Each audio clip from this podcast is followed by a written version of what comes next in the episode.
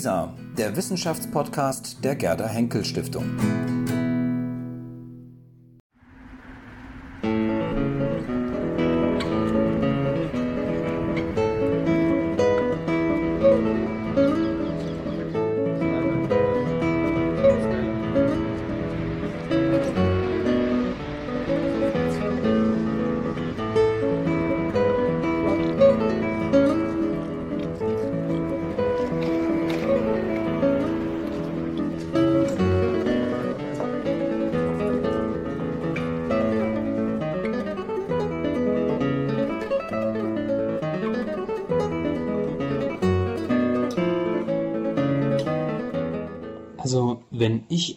Game of Thrones denke, dann denke ich, glaube ich, als erstes an Drachen, an Daenerys, an Intrigen, an Littlefinger, also vor allem erstmal so an Charaktere, würde ich sagen. Ähm, aber gerade so dieses ganze Intrigen-Ding und ähm, ja, genau. Ich denke vor allem an eine Fantasy-Welt, die inspiriert ist oder zumindest erinnert an das europäische Mittelalter. Die Karte von Game of Thrones sieht ja so ein bisschen aus wie die britischen Inseln. Ich denke aber natürlich auch an die viele Gewalt, die dargestellt wird in den Serien und habe auch natürlich äh, Figuren vor Augen. Das Besondere finde ich an den Figuren bei Game of Thrones ist, dass die alle moralisch nicht richtig einzuordnen sind. Das heißt, keine klaren Grenzen zwischen Gut und Böse, zwischen Schwarz und Weiß. Hm, als erstes fällt mir, fällt mir eigentlich Herr der Ringe ein, weil ich das damals total cool fand. Das waren meine Lieblingsfilme und genau das habe ich da eigentlich auch in äh, Game of Thrones wieder gesehen, also so Mittelalter mit Fantasy. Und wenn mich halt Leute fragen, äh, die noch nicht Game of Thrones gesehen haben, wie die, wie die Serie so ist, wie ich die finde, vergleiche ich das eigentlich immer damit. Und das fällt mir so als erstes dazu ein. Mir gefällt die Serie sehr, sehr, sehr gut. Ich finde, ähm, man hat, die Serie hat ein sehr großes Suchtpotenzial und ich finde, die ist sehr großartig gemacht. Die Schauspieler sind super gut, ähm, die Kostüme und die Landschaften sind sehr, sehr gut gewählt. Außerdem finde ich die Plotlines sehr gut. Also es sind so viele verschiedene ähm, Figuren, Konstellationen und außerdem äh, finde ich sehr interessant, dass eine der Hauptcharakteren ähm, sofort in den ersten Folgen stirbt. Das ist auch sehr selten. Der erste vorherrschende Eindruck ist grau, vorwiegend grau, mal ein bisschen rot, äh, wenn Blut fließt, ein bisschen gelb, wenn das güldene Mädchenhaar ins Spiel kommt oder auch ein bisschen grün, wenn dann auf der äh, Wiese äh, herumgetollt wird. Aber der vorherrschende Eindruck ist grau. Und ähm, da frage ich mich, ist das ein zutreffendes Bild vom Mittelalter? Aber darüber müssen wir sprechen. Und genau darüber werden wir heute natürlich auch sprechen. Guten Abend zu unserer zweiten Ausgabe von Der Geschichtstalk im Super 7000. Worum es heute geht, ist, denke ich, schon relativ klar geworden. Wir sprechen über Serien und Geschichte, genauer über Geschichtsbilder, über Narrative, also unterschiedliche Erzählweisen und über Gegenwartsbezüge in der erfolgreichen Serie Game of Thrones. Wie viel Geschichte steckt in dieser Serie? Was ist dabei realhistorisch? Was ist Fantasy? Was ist pure Erfindung?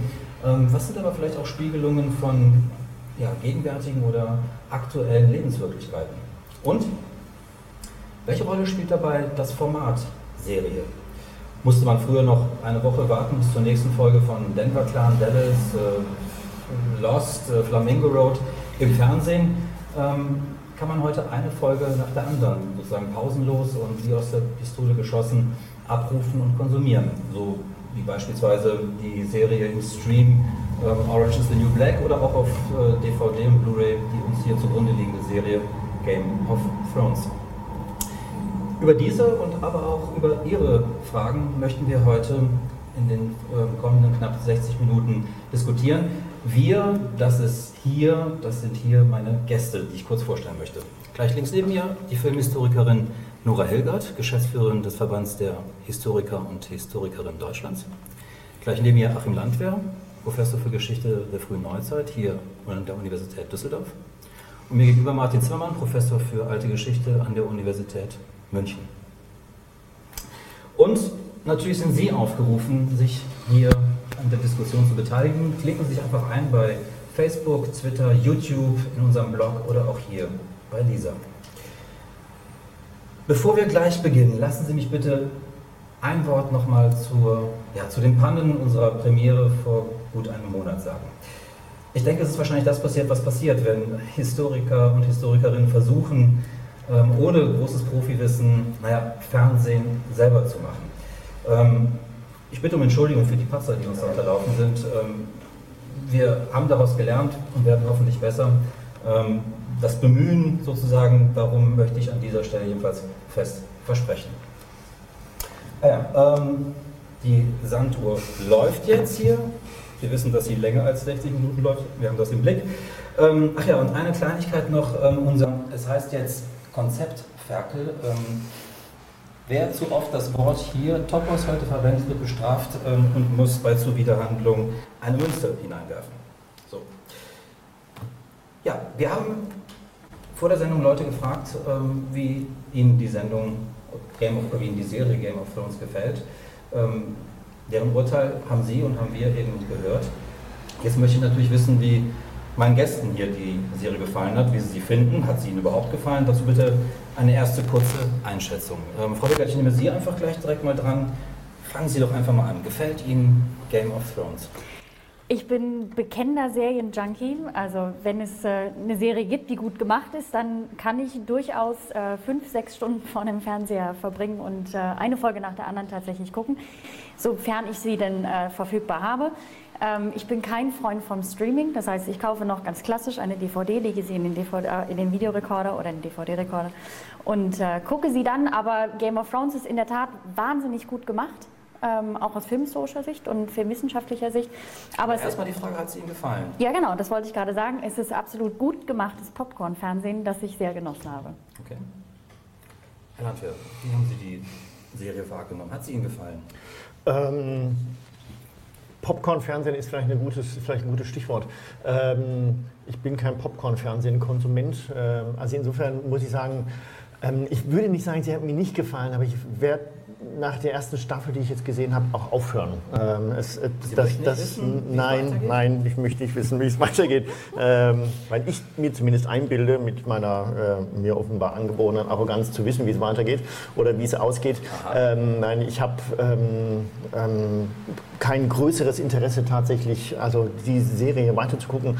Auch deswegen, weil, ähm, das mag jetzt vielleicht ein bisschen überraschend klingen, weil sie mir eigentlich zu, zu einfach ist, ehrlich gesagt. Äh, zu einfach gestrickt. Ähm, auch wenn sie ähm, mit einem recht komplizierten Figurenensemble daherkommt und viele Geschichten miteinander verbindet. Das Prinzip ähm, kommt mir doch ähm, relativ simpel vor und von daher habe ich das Interesse eigentlich verloren, weil ähm, da für mich nichts Spannendes drin ist per se gegen Serien habe ich gar nicht. Es gibt in der Tat auch andere Serien, die ich gucken würde, aber das sind dann eher solche, bei denen ich immer oder nicht weiß äh, oder nicht genug Arroganz zumindest mitbringe, glaube zu wissen, äh, was da passiert und wie es ausgehen wird. Okay. Äh, ich hoffe nicht, dass wir die Sendung gleich schon abbrechen müssen, weil wir sozusagen das erfüllen, was wahrscheinlich das Publikum von uns sehr erwartet, dass praktisch hier Professoren und äh, Experten und Experten sitzen, die das natürlich äh, nicht gut finden. Mhm. Ähm, deswegen baue ich jetzt auf Herrn Zimmermann. Das stimmt, ja. alles gut.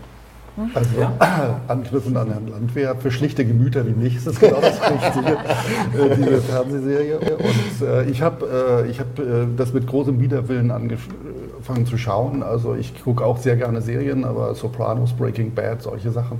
Und mag überhaupt gar keine Fantasy, habe auch keinen der, der äh, Fantasy-Filme, die sehr erfolgreich gewesen sind bisher, wie Herr der Ringe oder sowas geschaut, habe auch das Buch nicht gelesen und äh, weil ich diese Art von äh, Literatur eigentlich gar nicht mag. Aber dieses Game of Thrones hat mich irgendwie in sich hineingezogen. Äh, Frau Hilgert hat ja im Blog geschrieben von Überwältigungskino und ich war überwältigt. Ich esse nicht bei dieser Serie. nicht mal Popcorn und das hat natürlich zu tun mit vielen Gewaltszenen.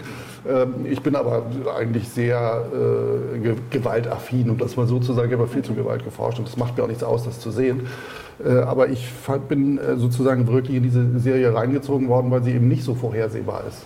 Und weil wirklich viele überraschende Dinge passieren, die man aus anderen Serien nicht kennt und die man nicht gewohnt ist. Und ich habe mittlerweile mit Leuten gesprochen, die neuere Serien geschaut haben.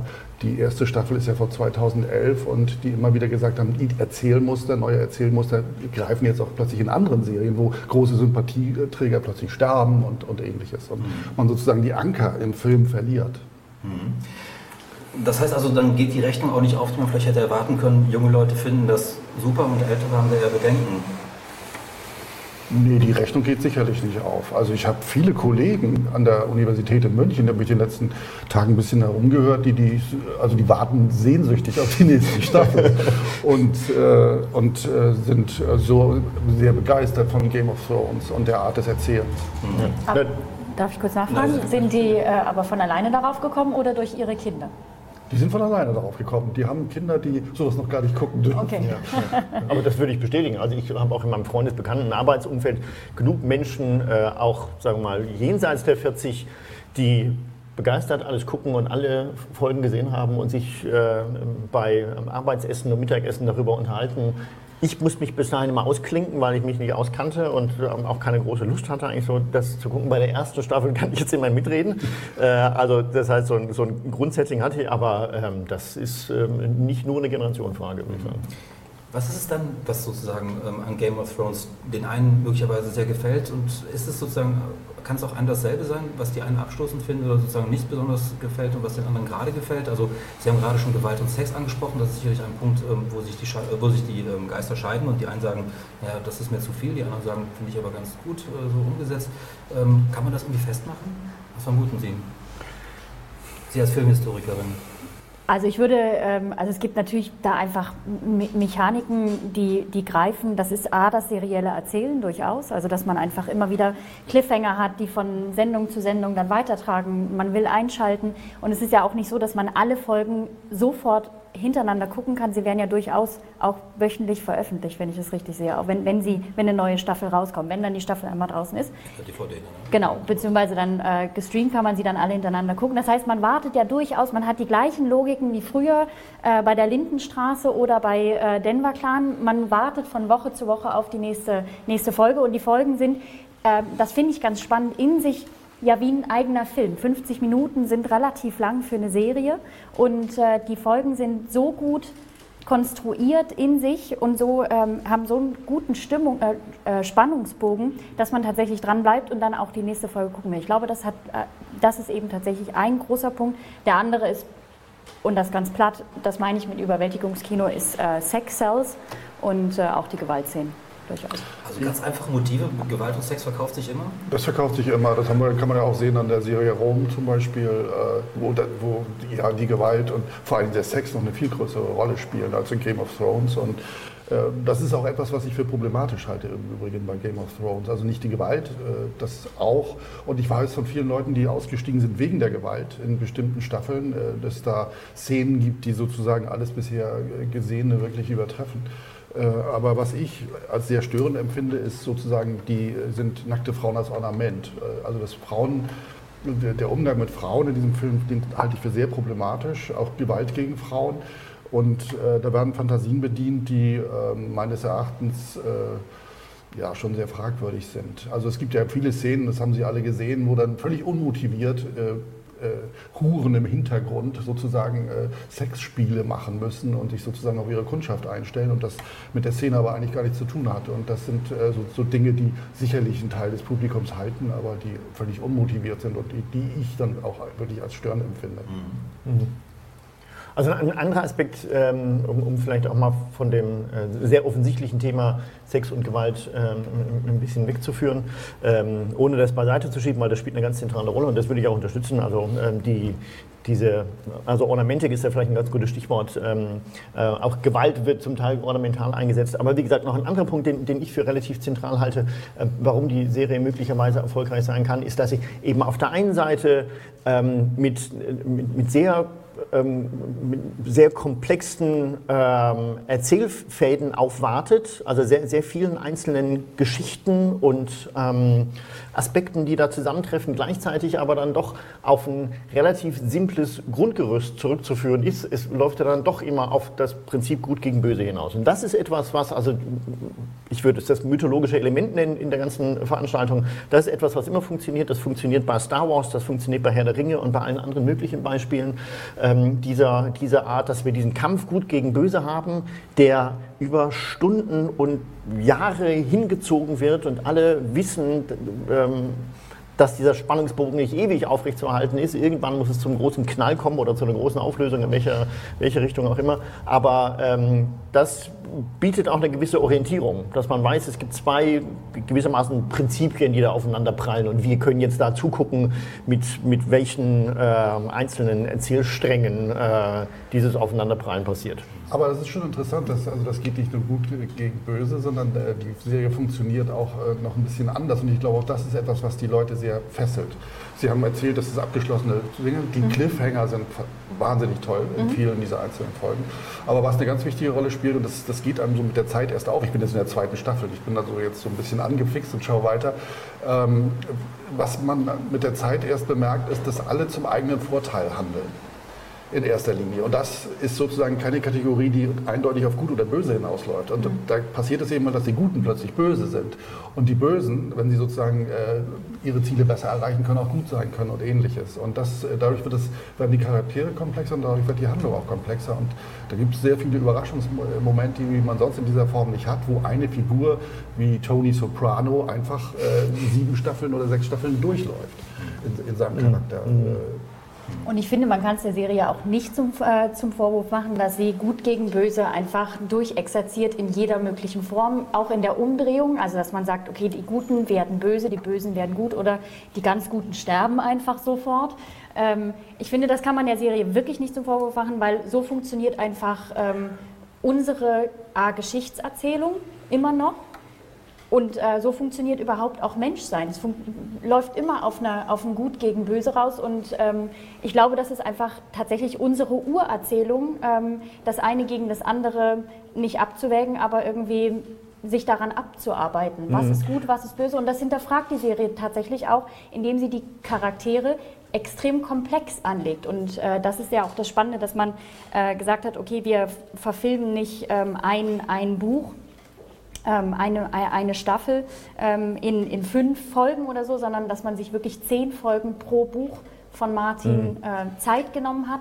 A, 50 Minuten. Ich meine, wir kommen auf wirklich eine sehr, sehr hohe äh, Produktionszahl an, an Minuten, die unglaublich teuer ist. Da steckt wahnsinnig viel Geld drin.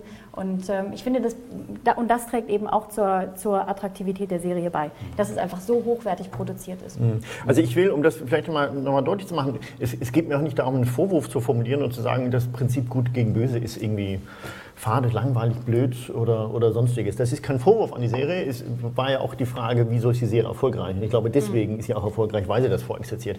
Und sie macht es auch sicherlich komplexer, als ich das jetzt mit ähm, ähm, schlichten Worten versucht habe darzustellen. Gleichwohl würde ich sagen, das Grundprinzip bleibt bestehen äh, und es, es, gibt Unschärfen und es gibt Grauzonen, in denen man nicht genau weiß, äh, wer steht jetzt nun tatsächlich auf welcher Seite. Ich will aber, weil wir jetzt schon beim, beim Serienzitieren sind, ähm, äh, ein Beispiel anbringen, bei dem ich finde, dass es sehr viel besser gemacht ist, äh, diese Auflösung äh, dieses Topos gut gegen böse, beziehungsweise man weiß nicht. Ah, oh. Topos. Sehr gut, einmal. Jetzt darf ich es aber nochmal verwenden. Ne? Das Topos gut gegen böse. Ähm, ähm, das, wo das wesentlich besser aufgelöst wird. Also Breaking Bad ist ja schon, schon angesprochen worden. Da kann man das, finde ich, auch in einer sehr langen Linie sehen, wie dieser Chemielehrer äh, tatsächlich eben Breaking Bad praktiziert. Noch besser finde ich das allerdings bei, bei Better Call Saul, also der, der, der, der Spin-off von Breaking Bad, wo überhaupt nicht mehr klar ist, äh, wer ist nur der Sympathieträger und wer nicht? Wer ist der Gute, der Held, äh, der, der die reinen Prinzipien äh, vertritt, äh, nämlich der, der Bruder von dem späteren Saul Goodman, ähm, ähm, ist aufgrund seiner, seiner Reinheit und seiner Prinzipientreue jemand, der dann Schaden anrichtet. Ähm, ähm die, die, Hauptfigur, Ex-Kleinkrimineller, jetzt Rechtsanwalt, aber als Rechtsanwalt auch schon wieder mit einem halben Bein im Gefängnis. Also das ist völlig unklar, wer auf welcher Seite steht. Ähm, und da sind die Unschärfen äh, wesentlich deutlicher ausbuchstabiert. Bevor wir jetzt hier in so ein Seriengerede äh, kommen, ich habe das aber so gesehen und ich habe die X-Serie. Ja. Ich bin ja als Moderator zu mehr da, als nur ähm, auf Topos zu verweisen. Ähm, eine Frage zurück nochmal zu Game of Thrones. Ähm, wir haben ja vor allem die Frage, wir haben uns ein bisschen jetzt rangepirscht an die Serie und gefragt, warum ist sie so erfolgreich, aber wir wollen ja vor allem auch darüber sprechen, wie viel Geschichte steckt eigentlich in dieser Serie. Ja? Und ähm, wo wird sie eigentlich von den Leuten verortet? Welche, äh, welche Epoche wird sie von den äh, meisten oder von den Zuschauerinnen und Zuschauern verortet?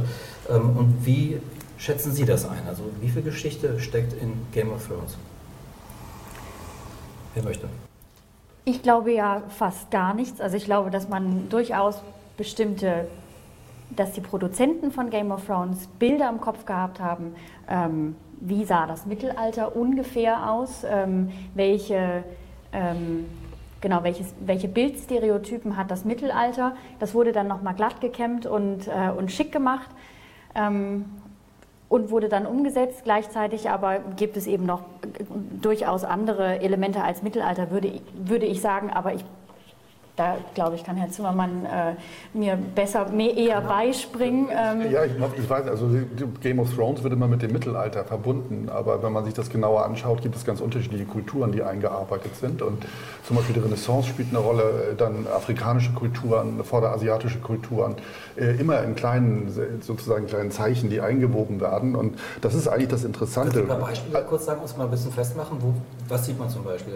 Äh, ja, man sieht eben halt also Architektur der Renaissance, äh, daran kann man das festmachen, Ornamente. Äh, und dann sieht man eben halt zum Beispiel in Szenen, die äh, sozusagen ähm, bei den Wilden richtig spielen, dass da Kleidung getragen wird, die aus afrikanischen Kontexten sozusagen kopiert worden ist oder aus vorderorientalischen Kontexten kopiert worden ist. Und das ist eigentlich ganz interessant. Dadurch entsteht sozusagen so ein riesiges Gemisch von Urgeschichte. Und das ist interessant, dass sozusagen die Zuschauer das als als solches auch irgendwie akzeptieren oder gutieren. Äh, die wollen ja gar nicht das Mittelalter wirklich korrekt abgebildet sehen, sondern die wollen die Illusion haben, dass die wirklich in diese Zeit eintauchen. Und das ist natürlich irrsinnig gut gemacht mit dieser aufwendigen Ausstattung und äh, bis in die letzten Details viel Geld in die Hand genommen worden ist, um auch Kleinigkeiten wirklich hochwertig äh, abzubilden. Und, und so entsteht eben halt sozusagen ein riesiges Gemisch aus kultureller Erinnerung das kann man sehr ähnlich zum Beispiel auch studieren bei Troy von Wolfgang Petersen. Der hat in dieses Troja alle Architekturen der antiken Mittelmeerwelt eingebaut. Alles, was man sozusagen aus von Ausstellungen oder von irgendwelchen Dingen im Kopf hat, erkennt man da wieder. Das ist keine griechische Stadt oder äh, was, was, was auch immer, sondern das ist auch ägyptisch und, und alles Mögliche ist da eingeflochten. Und das sind so diese Erinnerungsbilder, die in unserem Kopf zu einem Brei zerflossen, äh, zusammengeflossen sind oder äh, als Brei vorhanden sind und äh, die dann eben halt diesen großen Wiedererkennungswert haben. Herr Landwehr, wie ist das dann, wenn sozusagen ein Brei von Geschichte da zusammengerührt wird? Ähm, ähm, wie steht man da als Historiker zu? Ist das ein Problem oder sagen Sie, na gut, Hauptsache Geschichte? Äh, nee, äh, also ich würde weder das eine noch das andere sagen. Äh, also es, es, geht nicht darum, um Hauptsache Geschichte. Ich würde auch zunächst mal denken, äh, also ähnlich wie Frau Hilgert, das, das, hat per se mal nichts mit Geschichte zu tun. Ne? Nicht, nicht in dem Sinn, also nicht in dem historischen Sinn mit Geschichte zu tun.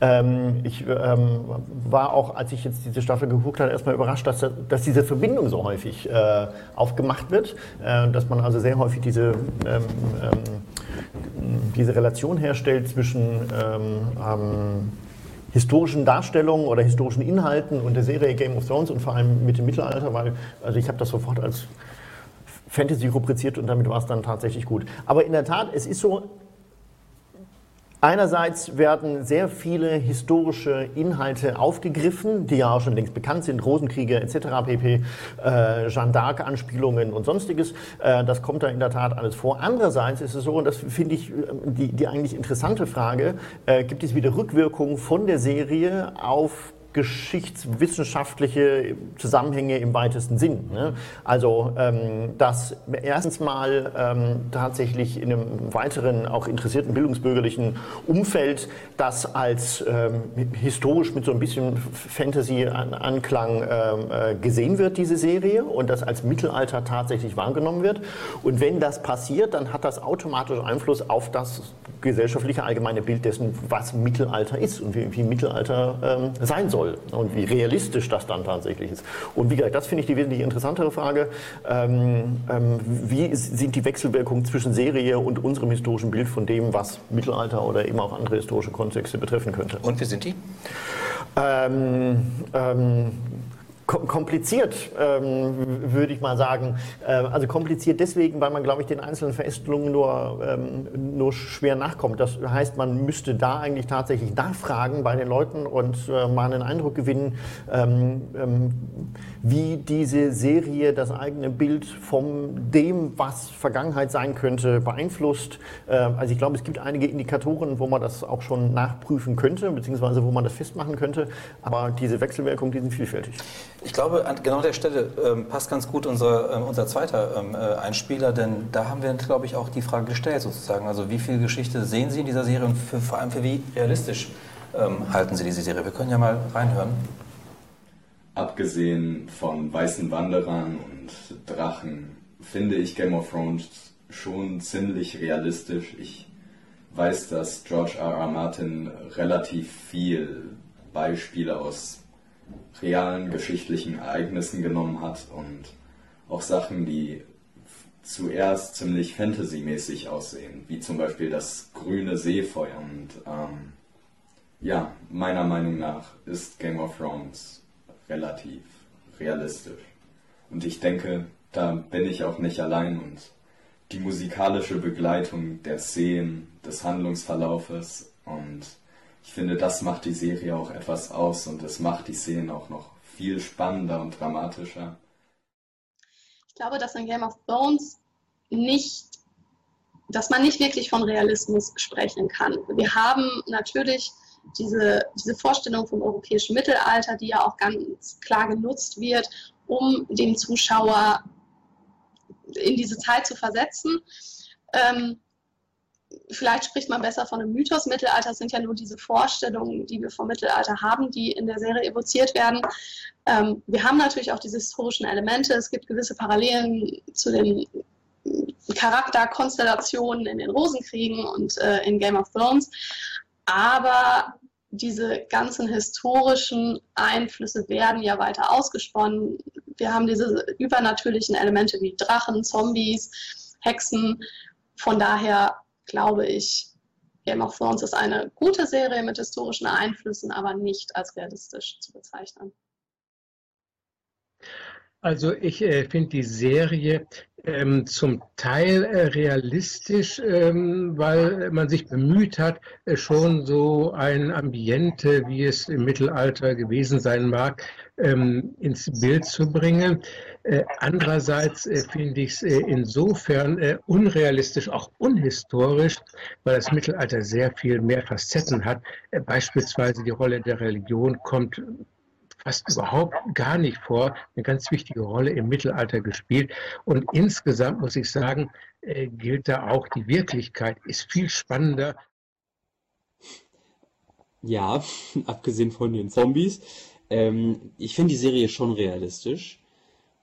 Wenn wir das jetzt eher in so einen mittelalterlichen als in einen Fantasy-Kontext setzen, weil es wirklich sehr, sehr reale Motive sind, die die Personen die einzelnen Charaktere verfolgen. Also selbst die böse Cersei ist halt, will halt vor allem ihre eigene Familie schützen und man sieht sehr viele Parallelen zu geschichtlichen Charakteren, finde ich. Ja, als Geschichtslehrerin muss ich mich natürlich fragen, wird hier nur Heldengeschichte gezeigt und die Geschichte der Mächtigen oder gibt es auch Einblicke in den Geschichtsalltag? Wie glaubwürdig ist also die Darstellung?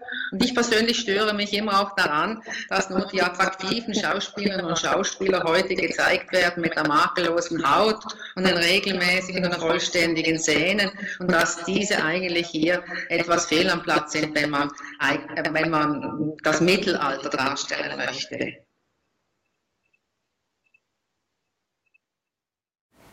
Ja, die meisten ähm, haben sich ja wirklich mit dem Thema beschäftigt sozusagen oder damit auseinandergesetzt, wie realistisch ist das Ganze, das was wir jetzt schon angesprochen haben. Ähm, Die Geschichtslehrerin Frau Althaus zum Schluss, die hat nochmal angesprochen, sozusagen, was sie problematisch findet. Und sie hat ähm, diese Punkte angesprochen, sozusagen diese Heldenverehrung, ähm, auch gerade dieses Körperliche mit äh, die besonders tollen Körper, die dargestellt werden. Ähm, überhaupt Körperdiskurs scheint, glaube ich, ein ganz wichtiger, ähm, äh, ich wollte es jetzt nicht sagen, aber ähm, in dieser Serie zu sein. Ähm, äh, wo es genau darum geht, also schöne Körper, aber auch die Vulnerabilität, also die Verletzlichkeit von Körpern, die auch extrem dargestellt wird. Ähm, wie sehen Sie das? Ist das sozusagen, also sind, fließen hier sozusagen ganz gegenwärtige ähm, Diskurse, ganz aktuelle Diskurse in diese Serie ein? Ist am Ende die Serie mehr, sagt sie mehr über uns, über unsere Gegenwart, als über die Vergangenheit, als über die Geschichte? Also das spielt da sicherlich eine große Rolle. Also wie wir Körper wahrnehmen und äh, Körper abbilden und man kann auch hm, zum Beispiel auf Ritterfeste und Mittelaltermärkte gehen. Das ist ja auch so, so eine Putzigkeit, dass Leute in ihrer Freizeit dann sozusagen äh, vielleicht auch historische Gewänder anziehen, aber das ist auch das Einzige, das ist die Hölle und der Körper bleibt der gleiche. Und die ganzen Versehrtheiten, das, was die Lehrerin ja zu Recht angesprochen hat, die fehlenden Zähne äh, und die schweren und andere Sachen, die äh, diese Körper in dieser Zeit geprägt haben, auch Spuren von Verletzungen, alte Narben, nicht verheilte Wunden und so weiter, diese ganze Widerwärtigkeit, die das Straßenbild im Mittelalter und auch noch in der frühen Neuzeit geprägt hat, das fehlt natürlich vollständig. Und äh, es wird, wird, sind sozusagen grandiose Kostüme, es ist ein Kostümfilm ja auch irgendwie. Und äh, vor allem eine ganz starke Betonung von Körperlichkeit, äh, die im Grunde genommen äh, auch Körperideale der heutigen Zeit abbildet. Das gilt zum Beispiel ja auch für die von mir schon vorhin angesprochenen Huren, die im Hintergrund gezeigt werden. Das sind ja immer wunderschöne Mädchen, äh, ohne, irgendwelche, äh, ohne irgendwelche Fehler. Mhm. Und ich glaube, dass wenn äh, wir nicht diese Körper dort hätten, sondern eben versehrte Körper, Menschen ohne Zähne oder mit wenig Zähnen im Mund, äh, hätte die Serie definitiv keine 10 Millionen Zuschauer. Glauben Sie? Ja. Da bin ich Aber, mir auch sicher. Ja. Also, wie, welchen Logiken folgen wir denn da? Ist das auch, hat das viel mit Werbung auch? Nee, wir, fol also, wir folgen vor allem Darstellung von schönen, guten Menschen? Ja, aus, Hollywood. Ja. Das ist auf jeden Fall alte, alte Hollywood-Schule. Also ich meine, das ist ähm, Hollywood hat in den 50er, 60er, 30er, 40er Jahren nur so funktioniert, nur schöne Körper und das hat sich einfach, das hat sich natürlich durchgesetzt und weiter, weiter ähm, hat sich fortgeführt und im Endeffekt, das, äh, die gesamte Werbung ist darauf ja aufgesprungen. Die gesamte Werbeindustrie funktioniert ja nur mit schönen Körpern und selbst wenn es ähm, ähm, eine Brigitte gibt, die ähm, keine Models abdruckt, dann ist das auch nur für eine gewisse Zeit, die sie das durchhalten und dann gehen sie irgendwann zu Models zurück. Also äh, unsere, unsere Gesellschaft wird dazu ähm, getrieben, schöne Körper also schöne Körper schön zu finden, beziehungsweise eben so eine gewisse Ästhetik eben äh, im Kopf zu haben, aber gleichzeitig verlangen wir das auch als Gesellschaft, glaube ich. Mhm. Das ist so eine, ist ein Wechselspiel. Mhm. Aber die, diese Gegenwärtigkeiten die finden sich natürlich an ganz verschiedenen Stellen. Ich meine, das ist vielleicht auch ein Punkt, der die Serie dann historisch interessant macht, beziehungsweise irgendwann interessant machen könnte. Da sind uns natürlich fast nichts oder gar nichts darüber erzählen kann und auch, glaube ich, gar nicht darüber erzählen will, was Mittelalter ist, aber sie kann uns sehr viel darüber erzählen, äh, in 20, 30 Jahren, vielleicht auch in kürzerer Zeit, beziehungsweise jetzt schon, wie wir äh, versuchen, über solche Fantasy äh, mit ein bisschen historischem Beiklang ähm, auf, aufgemachten Serien ähm, die Probleme unserer Gegenwart zu verhandeln, die da, äh, die da eine Rolle spielen, direkt oder direkt genau. oder indirekt. Also ähm, eben die Körpergeschlechterfrage ist ja schon angesprochen worden. Mein ganz offensichtlich ist ein anderer Punkt äh, Frage Klimawandel. Ne? Äh, das, das, spielt da eine Rolle ähm, mit, äh, mit dem, dem, dem, kalten Norden. Äh, genauso geht es um Fragen von, äh, von Segregation, von Abgrenzung gegenüber dem anderen. Ähm, ich meine, die, die Serie ist älter als äh, Donald Trumps Präsidentschaft, aber dass da eine Mauer auftaucht, äh, ist äh, in, in, dem Zusammenhang äh, einerseits prophetisch, andererseits historisch nachholend, weil das Modell natürlich schon relativ alt ist. Also insofern kommt da in der Tat eine ganze Menge Migration zusammen. möglicherweise sozusagen, genau. ja. Das, äh, das, kann sein, aber das ist natürlich, ich meine, die Bücher sind wesentlich älter als die Serie. Ja. Aber so viel älter auch nicht, 96, ne? Ja, so aber viel. trotzdem, das sind, ja, immerhin. 15, 15 Jahre. Okay. äh, aber äh, ja, das mag sein, dass das damit eingeflossen ist. Aber das ist ein ganz wichtiger Punkt, der jetzt angesprochen ist. Ich sage immer, dass die, diese Filme äh, mit, dem, mit dem Laufe der Zeit Patina anlegen. Und diese Patina, die die anlegen, das ist das, was, was uns sozusagen beim späteren Sehen irritiert oder das andere, andere Leute beim späteren Sehen irritiert. Die können, äh, die, die sehen da Sachen und äh, verstehen das gar nicht. Warum sind die Frauen so? Warum sind die Männer so? Warum ist das Geschlechterverhältnis so und so? Und die Stellen, die später besondere Patina ansetzen, die sind für uns als Historiker natürlich besonders interessant, aber wie Sie vollkommen zu Recht sagen, natürlich auch wahnsinnig schwierig zu identifizieren. Was ist das, was aus unserer heutigen Zeit eingegangen ist in diesen Film? Und ich hatte ja äh, im Blog aufmerksam gemacht zwischen, auf den Unterschied zwischen Anthony Mann 1963 und Gladiator. Und wenn man diese beiden Filme, die in der gleichen Zeit äh, der Antike spielen, anschaut, äh, dann versteht man den alten Film eigentlich gar nicht, auch in der Konstruktion der Frauenrollen mit Sophia Loren und solchen Schauspielerinnen, während die neueren Schauspielerinnen natürlich ganz anders funktionieren. Und da lernt man eben halt dann gerade in diesem Vergleich sehr viel über neu justierte Frauenbilder, die eben jetzt auch in Game of Thrones auftauchen und äh, eine ganz andere Rolle spielen und eine auch tragende Rolle spielen und, und viel facettenreicher gezeichnet sind als äh, in früheren Filmen. Eine Frage noch, ähm, die ich noch habe, die wollte ich auch gerne noch loswerden. Geschichte sozusagen als Legitimationsressource. Ähm, das müsste uns als Historiker ja eigentlich freuen, sozusagen. Denn bei Game of Thrones funktioniert ja Geschichte gerade sehr stark als Legitimationsressource. Also laufend müssen sozusagen die Charaktere, muss die Handlung sozusagen auch über Geschichte, also über sozusagen Genealogien in der Serie, über Chroniken in der Serie, ähm, sozusagen rechtfertigt sie Macht. Ähm, ist das so, du sagst, ist das unser heutiges Verständnis auch von Geschichte, dass Geschichte eine große Legitimationsressource, an der eine Serie wie Game of Thrones auch nicht vorbeikommt? Mhm. Also sie ist ohne Frage Legitimationsressource. Die Frage ist, ähm, ob man äh, so Geschichte verstehen will und ob man so Geschichte haben möchte. Äh, denn Legitimation für was und für wen, auch das kann man bei Game of Thrones ja sehen. In der Tat, Genealogie, äh, Familienhistorie etc. spielt zur Aufrechterhaltung von Machtansprüchen eine ganz zentrale Rolle, aber auf beiden Seiten. Ne? Äh, egal ob zum Guten oder zum Bösen. Ähm, ähm, in, insofern solche historischen Referenzen werden eingesetzt. Wir können das genauso beobachten, ähm, das ist jetzt banal in aktuellen politischen Diskussionen, wo das genauso gemacht wird. Diese, diese historischen Referenzen entweder sehr offensichtlich und sehr plakativ oder auch nur unterschwellig verwendet werden, um aktuelle politische Positionen zu begründen. Ich halte das für problematisch und das ist auch ehrlich gesagt das so ein bisschen, warum mich Game of Thrones nicht so sehr packt. Denn das, ähm, was mich an historischen Erzählungen im Gegensatz zu solchen mythisch angehauchten Erzählungen interessiert, ist, dass sie eben gerade nicht so aufgehen, dass sie nicht so eindeutig sind, dass sie eben nicht einfach nur zwei Prinzipien gegeneinander stellen, dass sie nicht irgendwann ein Ende haben, das eindeutig sein muss, sondern permanent Bruchstellen äh, haben, offen bleiben, ambivalent und ambivalent ambig bleiben und eben nicht zu packen sind ähm, und insofern eben auch schwerlich oder nur, nur, mit, sagen wir mal, Gewaltanwendung gegenüber dieser historischen Erzählung als Legitimationsgrundlage dann tatsächlich dienen können. Ne?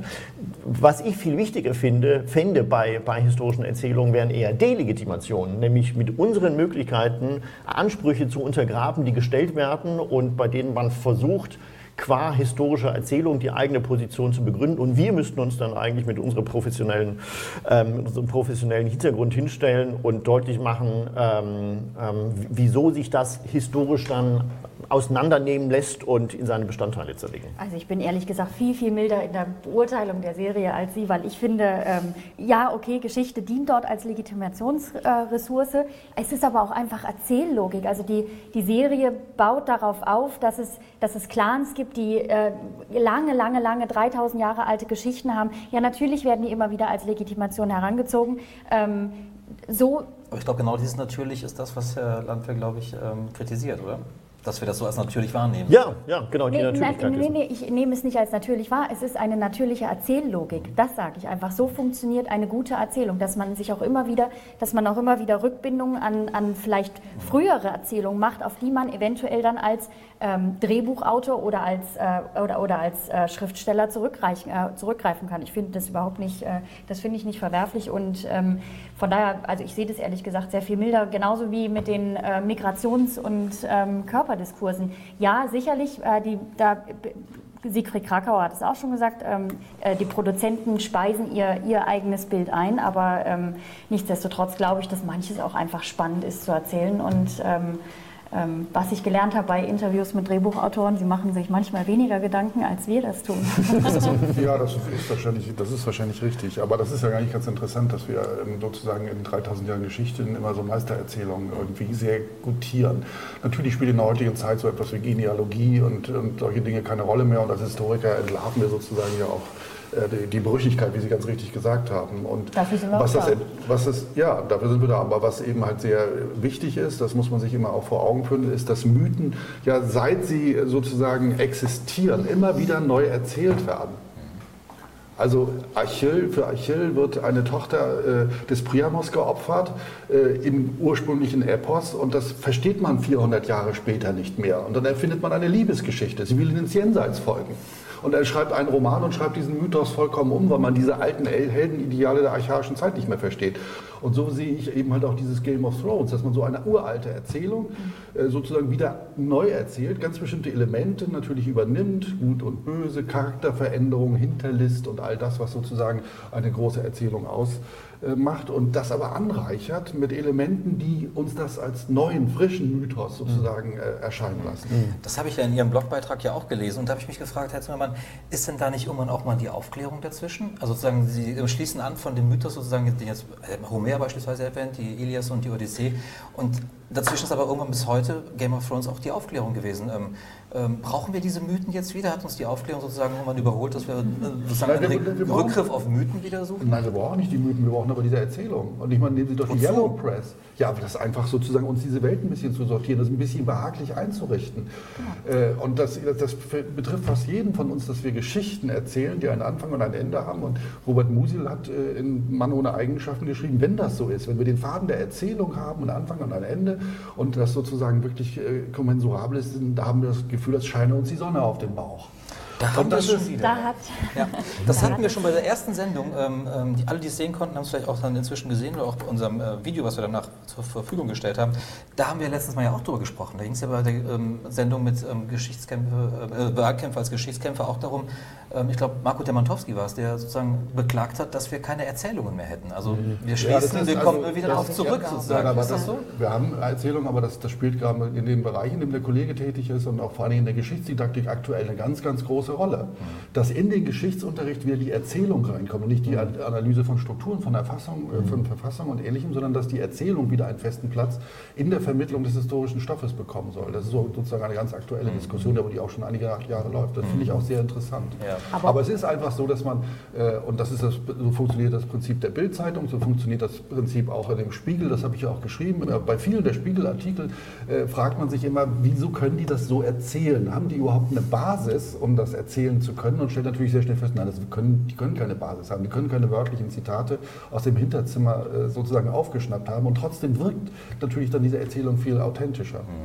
Ich glaube, unsere ganze Welt funktioniert nur als Erzählung, die einen Anfang und ein Ende hat. Ich meine, unser Leben funktioniert auch so. Wir werden geboren, wir sterben irgendwann, ist äh, Anfang und Ende. Ne? Ganz schlicht. Und ich glaube, dass äh, ich glaube tatsächlich, dass in hyperkomplexen Zeiten und in, in Zeiten, in denen starke, wir, wir einen starken Wandel durchmachen oder das Gefühl haben, äh, wir müssen uns mit einem, mit einem starken Wandel auseinandersetzen, wie, glaube ich, in unserer heutigen Zeit, wir dazu neigen, wir alle, ähm, aber in, auf unterschiedlichen Niveaus, auf Erzählungen zurückzugehen, die vielleicht einfacher gestrickt sind, in denen man sehr, ein, sehr viel besser Gut und Böse ähm, ähm, analysieren kann bzw. heraussehen kann. Und äh, das macht es natürlich dann aber spannend, wenn die dann wiederum gebrochen werden, weil wir sind ja auch keine ganz einfachen Menschen. Aber ich glaube, das, äh, das hängt schon auch miteinander zusammen. Mhm. Und das gilt, also, im, Übrigen, das gilt im Übrigen, Entschuldigung, äh, das gilt im Übrigen auch für die eigenen Biografien. Ja.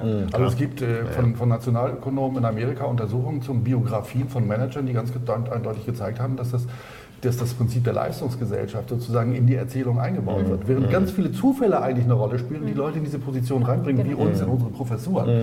äh, wird das sozusagen als ein geradliniger Weg, Weg erzählt, der von Anfang an geplant war. Das ist immer die Heldenerzählung. Mhm. Ich habe das verdient, dass ich in dieser Position bin, weil ich das und das alles getan habe. ich habe so stark gearbeitet, genau. dass ich dann... genau. Lassen Sie mich das genau an dem Punkt, und das ist wirklich bei dem Punkt, ähm, wo ich noch hin wollte, ähm, bevor wir gleich zu unserem Social-Media-Blog kommen.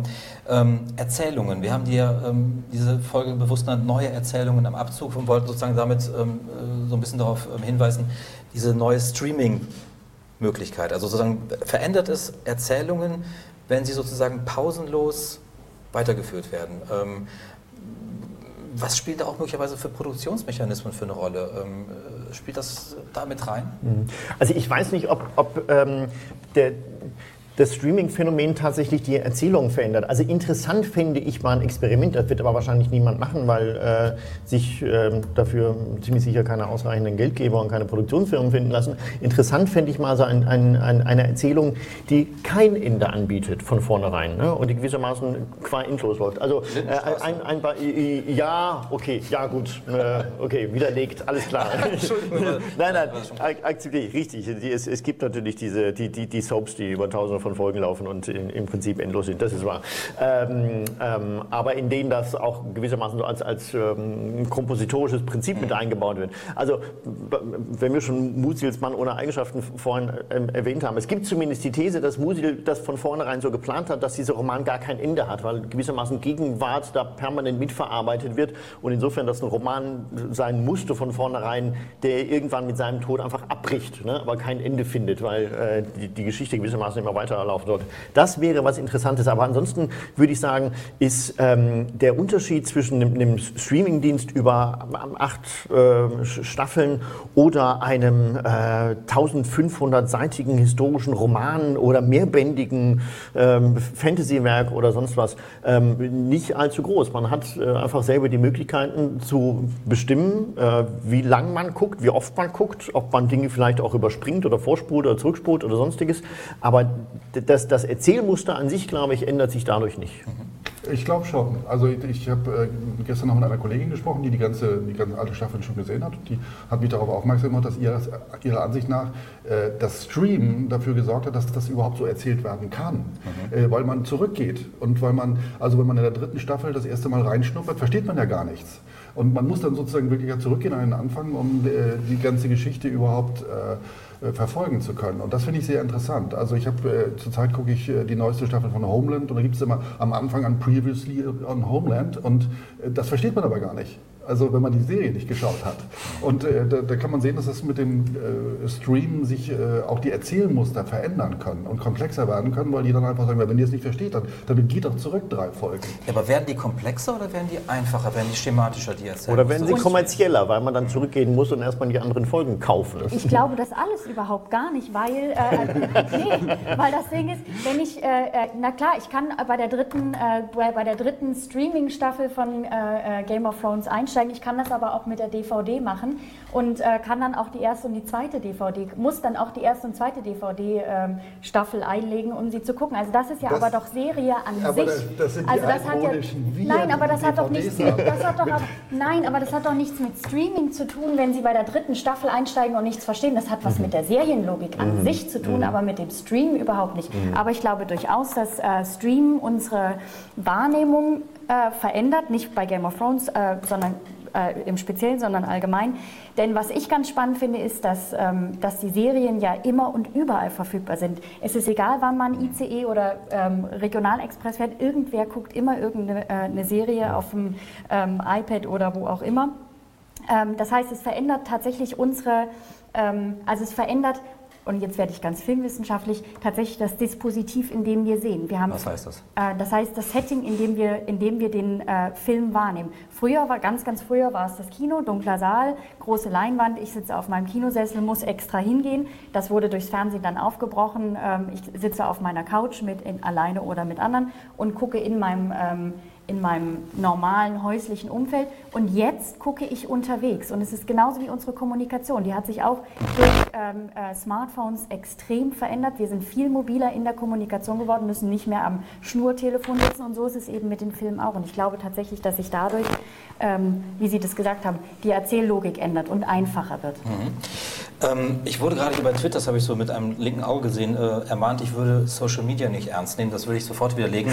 Ja. Ähm, wir haben einen Kollegen, ähm, der bei uns in der Redaktion von der Geschichtstalk arbeitet, ähm, Matthias Krämer. Setz dich bitte zu uns, Matthias. Ähm, ja, du wirst uns so ein bisschen sagen, ähm, was gerade so alles im Netz über unsere Sendung gesprochen wurde. Ja, in der Tat gibt es einige interessante Tweets, zum Beispiel den Hinweis von Helen May, dass Storytelling mit klassischen Narrativen auch außerhalb der Literatur- und Geschichtswissenschaft sehr en vogue ist. es wird gefordert von Ed Müller-Schulze. Also ein klein wenig Theorie wäre vielleicht doch nicht schlecht. Was ist mit Hayden White zum Beispiel? Und äh, viel Zuspruch gab es dazu, dass äh, endlich die Erzähllogik der Serie auch aufgegriffen wurde, die mit Anlehnung an historische Ereignisse spielt, aber Vergangenheit nicht abbildet. Das sind aber sicherlich komplizierte Fragen, Matthias. Eine einfache Frage ist, was passiert eigentlich, wenn man Topoi sagt? Muss man mehrere Münzen reinschmeißen, mindestens zwei. Und äh, schon vor längerem wurde gefragt, ob man das eigentlich ähm, im Geschichtsstudium merkt, ob die Geschichtsstudierenden irgendwie anders motiviert sind oder was die Geschichtsstudierenden verändert, wenn die mit Game of Thrones ins Seminar kommen. Das würde mich auch mal interessieren. Ja, ich glaube, ähm, vielen Dank, Matthias. Äh, Das sind ja schon eine Reihe von Fragen. Ähm, ich habe nicht alle verstanden, aber Sie sicherlich und vielleicht können Sie auf die eine oder andere ähm, antworten. Also vielleicht, wir fangen mal bei der, bei der einfachen an, äh, was, was die Studierenden der, der Geschichte angeht. Ähm, also da habe ich jetzt keine Umfrage gemacht, aber ähm, ich weiß, dass ähm, ein guter Kollege von mir in, in Hamburg, ähm, ich glaube im letzten Semester ein Seminar gemacht hat zu, zu Game of Thrones im Mittelalter. Und ähm, ähm, erstens das Seminar natürlich nicht nur rappelvoll war ähm, und er dann auch Anfragen bekommen hat, ob man bei ihm jetzt Game of Thrones studieren könnte, ne? ob das also ein eigener Studiengang sei. Also Interesse gibt es da, da durchaus und ich will auch gar nicht ausschließen, dass es vielleicht einige Menschen gibt, die aufgrund solcher oder anderer Serienerfahrungen vielleicht tatsächlich mit dem Gedanken spielen, äh, ein, ein Geschichtsstudium aufzunehmen. Ähm, ich würde mal bezweifeln, aber das ist jetzt einfach so eine aus dem Bauch heraus Vermutung, ähm, dass das tatsächlich ein größeres Phänomen ist. Was man aber in der Tat feststellen kann, und das, das reproduzieren wir hier an den, diesem Ort gewissermaßen auch gerade, ist, ähm, und auch das war so eine Hamburger Erfahrung, ist, dass die, die, die mediale Aufmerksamkeit für diesen Zusammenhang, Universität oder Wissenschaft interessiert sich für das Thema äh, Serie und Game of Thrones im Speziellen, dass, dass das ja, auf eine sehr große Resonanz gestoßen ist. Also sprich, die haben unglaublich viele Anfragen bekommen von allen möglichen Medien, ähm, ähm, wie, denn Wissenschaft jetzt auf diese Serien guckt und was sie davon hält etc. Also das spielt von daher, glaube ich, schon eine, eine ganz erhebliche Rolle. Also ja, das ist ähm, auch ein verbreitetes Phänomen an den Hochschulen. Das ist in München so, das ist in allen anderen Universitäten so, dass, dass äh, vor allem der akademische Mittelbau sehr viel zu Film macht. Äh, und Sie als Filmwissenschaftlerin wissen das ja. Und äh, das, das ist aber auch so ein Problem. Also Film ist sehr kompliziert und Film äh, zu unterrichten ist sehr, sehr schwierig. Und das ist irgendwie etwas, was... Äh, ähm, im Unterricht benutzt wird als etwas, das schaut man sich einfach an und dann gibt es vielleicht noch ein paar schlechte Aufsätze dazu und äh, dann kann man dazu ein Referat halten. Ja, das ist wirklich so, wenn man sich die Sammelbände anschaut, die, die zu Filmen gemacht worden sind, da dachte man, das, das ist sozusagen, das kann jeder. Film kann jeder. Äh, und da kann ich auch schnell einen Vortrag halten und äh, irgendwas analysieren und finde da auch irgendwie was, was vielleicht historisch interessant ist. Äh, Und, äh, aber was man feststellen kann, und das äh, berichten eben halt auch die Kollegen Mittelalter bei uns in München, dass sowas natürlich Einfluss hat auf die Wahrnehmung der Geschichte, auf das Interesse von einzelnen Leuten, die vorbeikommen. Und da gibt es auch häufig so diese Kombination, wirklich so Hobby-Mittelalter, Ritter und Game of Thrones-Schauer. Und sagen, wann gibt es endlich mal wieder ein Ritterseminar? Ich glaube, ich würde gerne auf diesen äh, Punkt Erzähllogik nochmal Ja. zu sprechen kommen. Ähm, in der Tat glaube ich, dass, ähm, also Herr Landwehr hat das irgendwann vorhin mal gesagt, äh, dass er ähm, andere Serien, die, wie zum Beispiel, was hatten Sie gesagt, Breaking Bad? Better Call Saul oder, oder genau, Breaking Bad. ja, dass sie genau. das besser finden. Ähm, und da wollte ich einhaken, aber kam dann nicht dazu. Man, darf, man sollte auch die Genre nicht mixen. Also ähm, Game Mhm. of Thrones ist ein Mhm, Fantasy-Format. Das andere ist eine, ähm, hat fast dokumentarischen Charakter, beziehungsweise ist stark in der, in der Jetztzeit angesiedelt.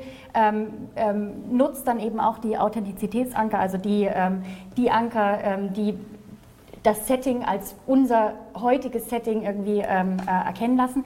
Game of Thrones als Fantasy-Serie fun funktioniert, glaube ich, auch deswegen so gut, weil, äh, weil es mit Ikonen spielt, mit Bildern, die wir von Geschichte haben, also Mittelalter, mit Rüstung, mit, ähm, mit diesem, ähm, es gab ja diesen Ritterwettbewerb. Ähm, ne, das, sind so, das sind so Narrative, das sind Top Point. die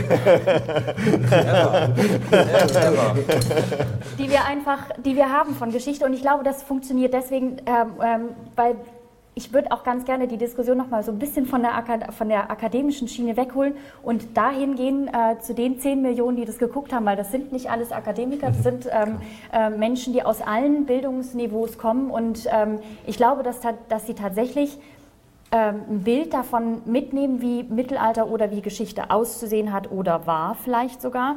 Wir können das natürlich kritisieren, das ist auch, ähm, ist auch nicht ganz unumstritten, aber das funktioniert so und ähm, aber es funktioniert eben auch, weil die diese Bilder von Geschichte im Kopf haben, die dann wiederum Game of Thrones bedienen. Mhm. Ja. Aber den, den Punkt, Entschuldigung, finde ich ganz wichtig, weil also man sollte nicht nur unterschiedliche Erzählgenres nicht miteinander vermixen, also in der Tat ein, ein, eine Better Call Saul Serie, die mehr oder weniger in der Gegenwart stattfindet, äh, mit, mit, mit Fantasy-Serien zusammenmixen. Man sollte aber eben auch nicht den Kategorienfehler begehen und äh, meinen, bloß weil eine bestimmte Serie mittelalterliche Elemente enthält, sei sie eine Darstellung des Mittelalters. Ne? Also deswegen, man sollte auch Fantasy nicht mit Geschichte verwechseln. Und da ist, glaube ich, schon unser Job, äh, auch und gerade mit unseren bescheidenen Möglichkeiten bei denjenigen, die das gucken, bei den 10 Millionen und mehr, ähm, darauf hinzuweisen, dass man das ganz klar auseinanderzuhalten hat. Und deswegen würde ich auch nie irgendwelche historischen Ansprüche an diese Serie stellen wollen. Das wäre, glaube ich, völliger Unsinn, so, so etwas zu machen.